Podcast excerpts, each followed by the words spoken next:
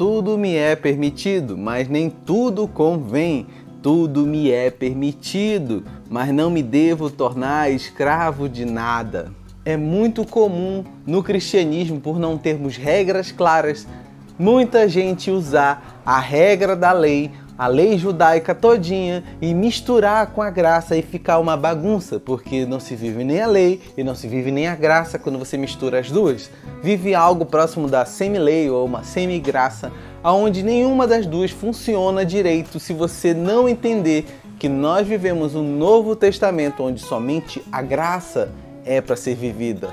Mas vamos conversar sobre isso no decorrer do vídeo. Eu me chamo Gedrian, seja bem-vindo à Espiritualidade Artesanal. Nessa nova série sobre liberdade cristã, vamos ver em vídeos curtos como ter a liberdade em Cristo sem amarras religiosas, tá bom? Então, a partir de agora, vamos para o vídeo.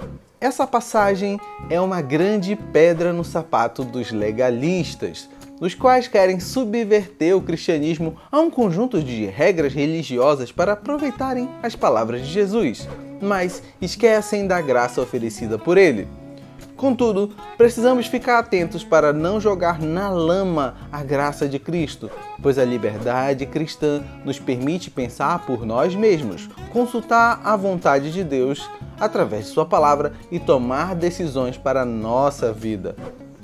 Mas esse estilo de vida, sem um conjunto de regras, pode parecer loucura a alguns, mas ela é um grande convite para que venhamos conhecer quem é o Senhor para amá-lo e conhecer o que o agrada.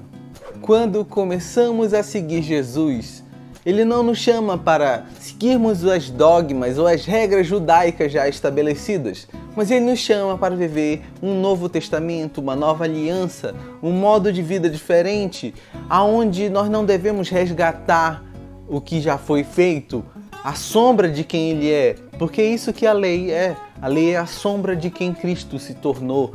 A lei servia para mostrar o nosso pecado e mostrar que somente um poderia ser perfeito ao ponto de cumprir tudo aquilo, que é Jesus. Nós somos convidados para seguirmos Jesus em novidade de vida, não usando remendo velho em roupa nova. Então, nós devemos ter a plena consciência que nós seguimos a Jesus sem usar dogmas antigos, sem juntar situações que funcionaram no passado nós somos chamados para seguir Jesus porque nós o amamos e nós precisamos conhecê-lo a cada dia. A liberdade cristã funciona quando você aproveita dessa liberdade para conhecer quem é Deus, conhecer o que agrada a Ele e conhecer o que você deve fazer para continuar caminhando na direção de Jesus. Você tem o convite para ser similar a Cristo, se igualar a Ele em, em continuidade de vida em seguir passos e imitar a conduta dele.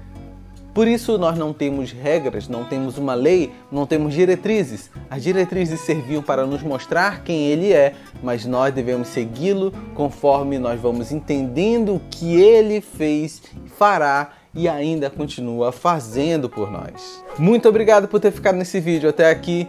Eu sei que pode parecer um assunto meio complexo e subjetivo falar sobre graça. Então, coloca aqui nos comentários o que, que faltou, qual a sua abordagem sobre a liberdade cristã e como nós não devemos usá-la de má fé, usá-la de um modo que, em vez de seguir a Jesus, nós usamos essa liberdade para cair na desgraça.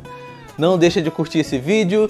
Próximos vídeos dessa série vão estar por aqui também, então não deixe de assinar o canal para assistir essa série, que ela é bem curtinha, mas bem profunda, tá bom?